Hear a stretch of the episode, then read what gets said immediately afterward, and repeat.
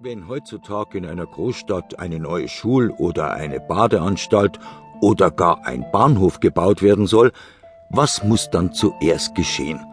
Ihr meint vielleicht, da muss zuerst ein richtiger und rechtschaffener Baumeister her und muss einen Plan machen? Fehlgeschossen. Das kommt erst hinten nach.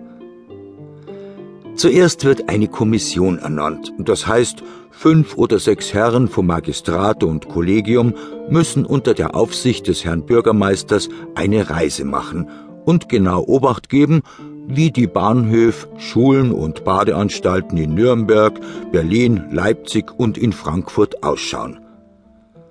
Wenn Sie dann alles fleißig in Ihre Notizbücher eingeschrieben haben, fahren Sie wieder heim und erzählen, was Sie erlebt haben. Wohlverstanden, alles werden sie auch nicht sagen, sondern bloß das, äh, was den Neubau angeht. In der Kanzleisprache heißt man das, Sie legen die Ergebnisse Ihrer Besichtigung vor. Die anderen, welche daheim geblieben sind, erheben sich dann von den Sitzen und loben die Kommission, weil sie gar so fleißig gewesen ist. Oft stellt sich heraus, dass es zu allerhöchst in Norddeutschland, zum Beispiel in Hamburg, auch nicht anders ist als wie bei uns und dass an den Schulen dort auch die Haustür vorn und der Abtritt hinten ist. Aber manchmal bringt die Kommission doch recht wichtige Neuerungen mit. Zum Beispiel, dass man vor Abgang der Züge nicht mehr zu läuten braucht, dass man die Kondukteure Schaffner heißen muss und so weiter.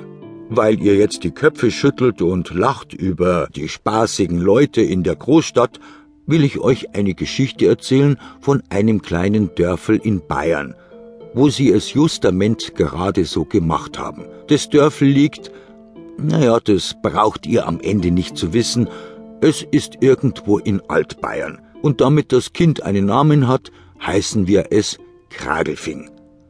Also in Kragelfing sitzen an einem Samstag beim Unterwirt am Ofentisch die Herren vom Ausschuss und der Vollmacht, der Bürgermeister und noch ein paar andere. Lauter Leute, die was vermögen und vorstehen können. Der Disputat ist zuerst über die Politik gegangen. Über den Wieland und den Mehlhändler Jehl, der in einem Jahr 365 Boden holt, weil kein Schalltag dabei ist, sonst werden es 366. Dann ist die Sprach auf die schlechten Zustände gekommen, in denen der Bauer jetzt leben muss, auf die Kornpreise und was man halt so redet. Mittendrin sagt der Beigeordnete Kraxensteiner. Du, sagt er, Bürgermeister, gestern habe ich wieder im Donauboten gelesen, dass wir uns mehrer mit der Viehzucht fassen sollen.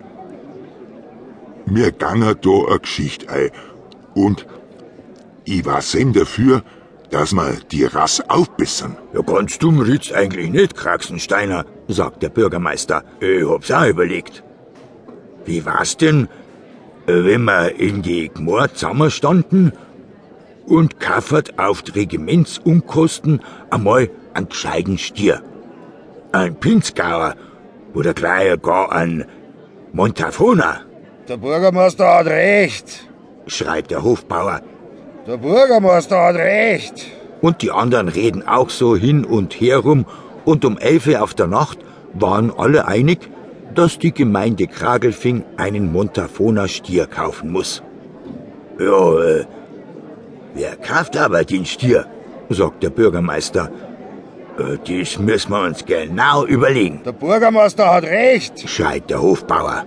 Also er wird nur auf Hassel uzapft und dann geht die Beratung weiter. Die Geschichte muss er Form kriegen, erklärt der Bürgermeister, der sechs Jahre lang beim Landrat war. Das muss ein richtiger Beschluss werden mit der Motive und einem Protokoll. Und indem, dass wir alle beieinander sind, meine Herren, mache ich jetzt einen Vorschlag. Äh, und die, wo dafür sind, die stehen auf. Der Bürgermeister hat recht, schreit der Hofbauer. Also, meine Herren, Vorred ist Vorred. Auf einen Fuß steht man auch nicht. Was einer nicht weiß, bringen oft drei außer. Der Bürgermeister! Halt's Maul, Hofbauer, und lass mich reden.